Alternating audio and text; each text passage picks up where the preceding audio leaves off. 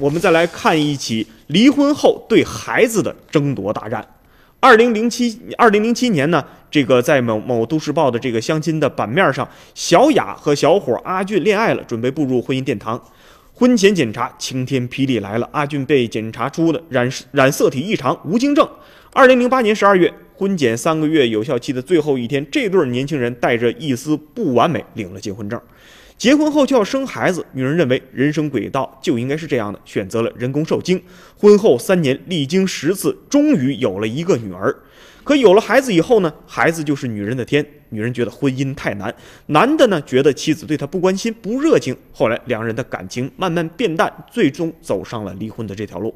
离婚官司里，孩子的抚养权是争论的热点。小雅说呢，孩子跟阿俊没有血缘关系，但是阿俊以后呢又不可能再生孩子了。日前呢，法院作出了一审判决。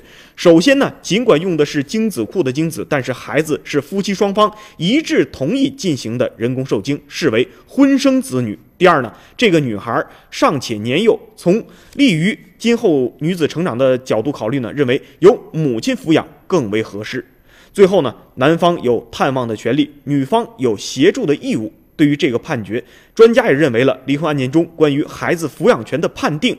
儿童利益是最大化，是首要原则。在明确儿童利益最大化的首要前提下，同等条件下，可以考虑一方不会生育这个因素。此案中，女孩从血缘上来说是这个亲生母亲，而且又是女孩，由她的亲生母亲抚养会更为合适。